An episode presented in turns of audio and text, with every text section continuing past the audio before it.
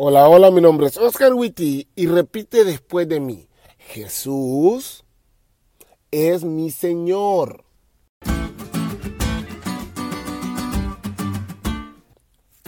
¿Cómo andamos con los daddy issues hoy?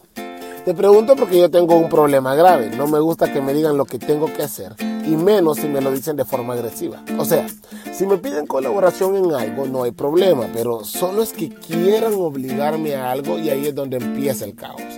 Hace unos años, en una clase de consejería en la universidad, descubrí que esa actitud es el resultado de un problema no arreglado con mi papá. Y aunque ya después arreglé el problema con mi viejo y ya voy mejorando en el tema del sometimiento a la autoridad, aún tengo algo de problemas con las obligaciones. Pero luego abro la Biblia y me doy cuenta que hay veces en las que Dios no tiene que explicar por qué establece algo. Él espera que confiemos en que Él ejerce el control y mi cabeza explota.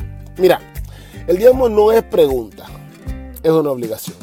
Y tal como estudiamos ayer es la forma que Dios ha designado para el avance de su obra y suplir las necesidades de aquellos que le sirven. Dios no entra en discusión con nosotros en este asunto.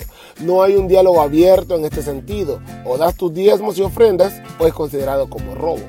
Pero es que todo tiene que ver con no querer someternos. Porque conozco a un hermano muy generoso, quien con sus recursos bendice a muchas personas y paga muchas cosas en su iglesia local. No es tacaño, es más, es muy generoso, pero no quiere dar el diezmo. No porque no le guste dar, sino porque no quiere someterse a la autoridad. Recuerda que cuando te bautizaste aceptaste que Dios no solo era tu Salvador, sino que también era tu Señor. Pero en la práctica amamos al Jesús Salvador que nos perdona, pero no estamos tan de acuerdo con el Jesús que como Señor quiere regir nuestra vida. Podemos creer que Dios rige los cielos y los cielos de los cielos, que su voluntad y autoridad gobierne el universo y el mundo entero, pero en tu bolsillo mandas vos, ¿no? Bueno, así no funciona. Todo es de Dios. Y tal como dice la lección hoy, cuando Dios pide nuestros diezmos, no apela a nuestra gratitud ni, a nuestra generosidad.